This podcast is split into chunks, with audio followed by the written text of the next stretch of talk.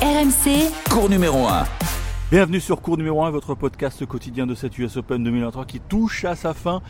Il est tard, il est tard, j'enregistre euh, alors que le stade est désert après les deux demi-finales euh, masculines qui nous ont un petit peu réconciliés avec le, le tennis euh, parce que c'est vrai qu'on était resté un peu sur notre fin euh, jeudi à l'issue des demi-finales dames et on espère quand même que la, la finale dame euh, tout à l'heure entre Coco Gauff et Arina Zabalenka euh, sera spectaculaire. En principe, oui, les deux jeux, se, complètent bien, j'ai envie de dire, et on va voir si Coco Gauff a les épaules pour apporter un titre euh, aux États-Unis. Mais en face, il y a une fille qui, rêve euh, d'en gagner un deuxième euh, Chelem cette année, qui a frôlé la catastrophe euh, euh, face à Madison Keys, qui est vraiment passé tout près d'un exploit monumental. Elle a mené 6-0, euh, 5-3, elle était à 3 points de la victoire, et finalement, elle a perdu. euh, les deux tie-breaks qu'il fallait pas et, en conf de presse elle était en, larmes. Voilà, ça c'était pour les filles. Quant aux garçons, eh bien, on est obligé de, revenir euh, quoi, une quinzaine de jours en arrière. Quand vous lisiez vos gazettes, quand vous écoutez les, shows à la radio, le Moscato Show notamment, euh, peut-on éviter une, une finale Djokovic-Alcaraz Eh bien oui, la réponse est oui, parce que euh, il y a peut-être comme une malédiction ici à, à Flushing Meadows, parce que moi, c'est vraiment une statistique qui me marque. Euh, jamais Rafa Nadal et, Roger Federer ne se sont affrontés à, New York. Alors il s'en est fallu de peu à chaque fois, il a fallu d'un match qui fasse basculer euh, la chose, mais jamais ces deux monstres du tennis ne se sont joués à New York. Et je pose la question, est-ce qu'un jour, Carlos Alcaraz et Novak Djokovic se joueront sur le stadium Arthur Ashe Mais écoutez, c'est pas sûr du tout. C'est pas sûr du tout parce que là, euh, aujourd'hui, euh, vendredi, à New York, euh, Alcaraz est tombé. Il est tombé face à un Danil Medvedev en état de grâce. Le russe qui cachait bien son jeu, mais qui adore la surface rapide ici à, New York, s'est imposé en, en 4-7, 7-6, 6-1, 3-6, 6-3. Ça a été euh, une affiche absolument euh, époustouflante parce que les deux joueurs ont vraiment évolué à leur meilleur niveau et Medvedev a été euh, bluffant, notamment en- retour de service. Il n'a pas changé sa position de retour, toujours 5-6 mètres derrière, mais alors il voyait la balle grosse comme une balle de basket et là il a vraiment posé d'énormes problèmes à, Carlos Alcaraz qui n'était pas dans un grand soir et qui a donc euh, dû euh, effectuer des services volés pour essayer de, de sauver sa peau. Alors ça, ça a très bien fonctionné euh, pendant longtemps. On a même cru qu'il pourrait revenir à deux manches partout. Mais il y a un moment, ça a craqué. Ça a craqué, c'était le, le sixième jeu du, du quatrième set. Un jeu extrêmement long avec sept égalités. Et Medvedev a fini par placer deux retours, mais monstrueux. Deux retours de monstrueux qui, ont fait la différence, qui ont fait euh, craquer, qui ont fait mettre pied à terre à, l'Espagnol, qui a donc perdu son titre. L'autre stat intéressante, c'est que depuis Federer en 2008, aucun joueur n'est parvenu à conserver euh, sa couronne ici à, New York. Alors pourquoi? Bah Parce que c'est le tournoi le plus dur physiquement, c'est parce que euh, tous les joueurs jouent très bien sur surface rapide et qu'on n'est jamais à l'abri de, prendre une élimination. Eh bien, Carlos Alcaraz ne conservera pas son titre. C'est évidemment une déception pour le jeune espagnol, mais il s'est euh, déclaré quand même moins effondré qu'à Roland Garros, où effectivement il n'avait pas pu défendre ses chances. Là, il a reconnu, il est tombé sur un garçon qui a, joué un tennis de rêve. On commence à être habitué à, Daniil Medvedev ici à, à Flushing, puisqu'il va disputer quand même sa troisième finale. Sa première finale, il avait perdu face à Nadal. En 2021, il avait battu en trois petits sets Novak Djokovic, qui jouait pourtant pour l'histoire, souvenez-vous, puisqu'il avait euh, remporté les trois premières levées du Grand Chelem, mais il était tombé sur un garçon en feu. Et puis c'est vrai que Novak Djokovic n'avait pas joué le, match de sa, vie. Et donc ils vont se retrouver, ces deux-là, euh, dimanche euh, vers 22h15 heure française.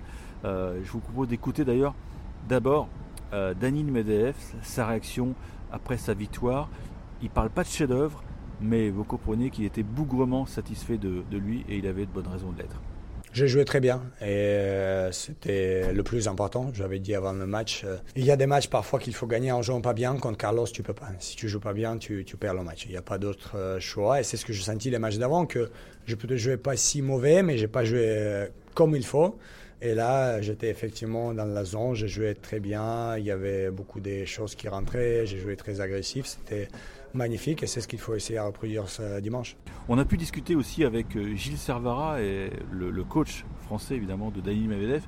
Euh, alors quand les micros sont éteints, il nous a quand même euh, éclairci sur deux trois petites choses. De toute façon, un match comme ça, ça joue sur des détails, vous en doutez bien. Mais ce qu'il n'a pas voulu dire devant le micro, mais que je vais vous répéter quand même parce que bon, on va pas trahir un secret.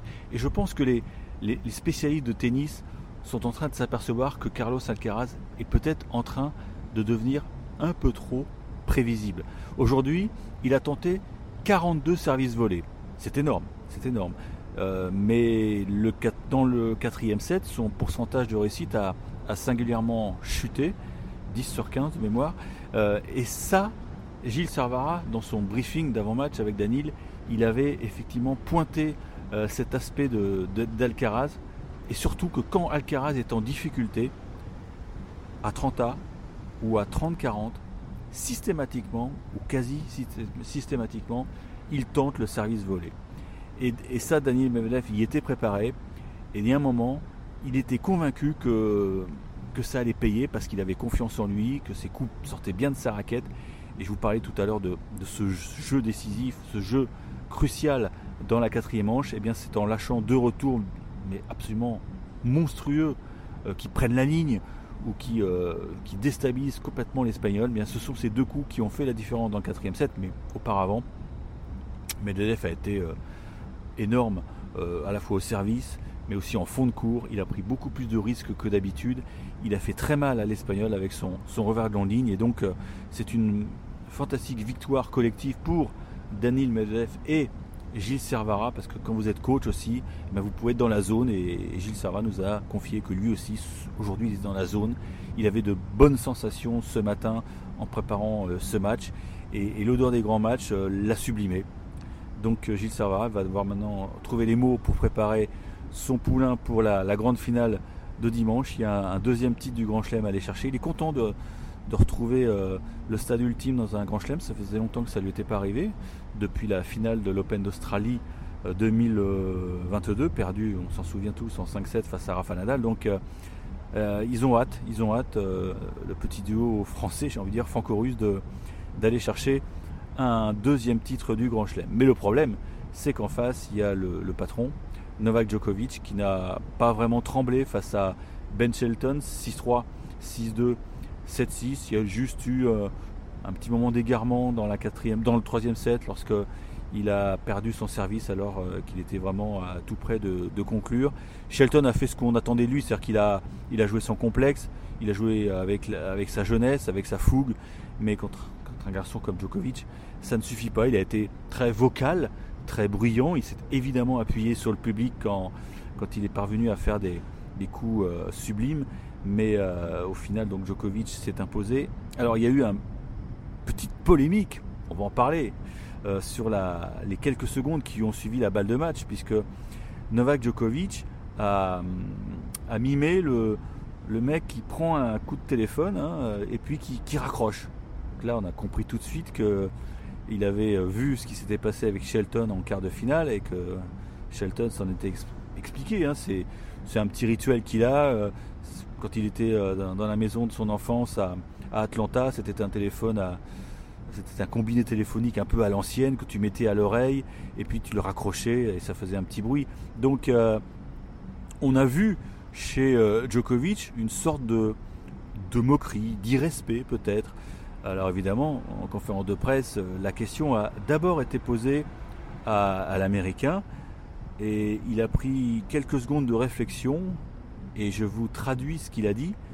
Je ne l'ai vu qu'après le match. Je n'aime pas quand je suis sur, les médias, sur, les réseaux sociaux et que je vois des gens qui me disent comment je peux ou je ne peux pas célébrer. Si vous gagnez le match, vous méritez de faire ce que vous voulez.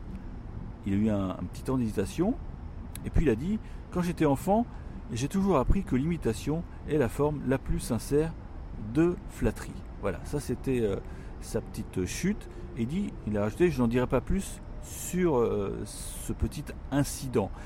Moi, je, pense que c'est un, incident pour lui parce que, euh, je vais vous dire franchement ma pensée, je pense qu'il a vu. Il a vu le geste de Djokovic quand il s'est dirigé vers le filet et qu'ensuite, ensuite euh, il a été très très bien conseillé par Je pense qu'il a quelqu'un, peut-être son père, hein, je ne sais pas. Mais en tout cas, cette phrase, elle ne vient pas de nulle part. Elle n'était pas. enfin, je veux dire, elle était préparée. Voilà. C'est mon sentiment. Mais ça, ça peut laisser des traces à l'avenir et je suis, sûr que quand ils vont se retrouver, ça peut, ça peut être chaud entre les deux. Alors, quelques minutes plus tard, Novak Djokovic est lui aussi passé en conférence de presse et euh, vous savez bien que la question lui a été posée et sa réponse était beaucoup plus courte. Je vous la livre telle qu'elle. J'ai adoré la célébration de Ben en, quart. J'ai trouvé ça très original. En fait, j'ai piqué ce, geste, je l'ai copié.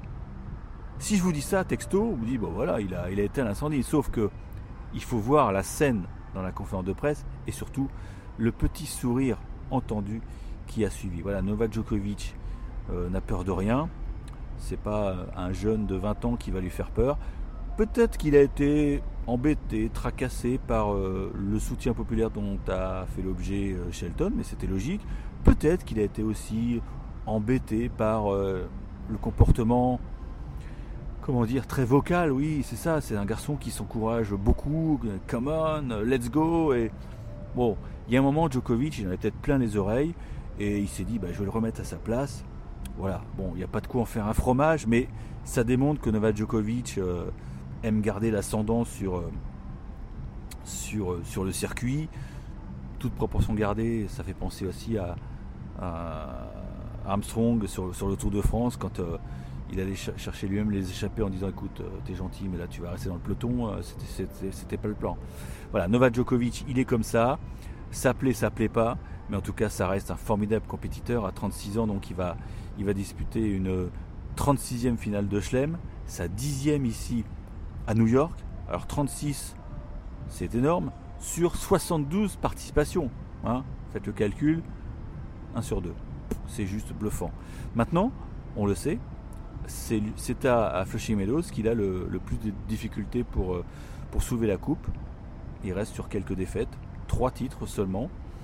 Euh, c'est peut-être dû aux conditions de jeu qui sont compliquées. Alors aujourd'hui, il a eu de la chance puisque, euh, comme le temps était incertain, les ordinateurs ont très vite décidé de, dérouler le toit.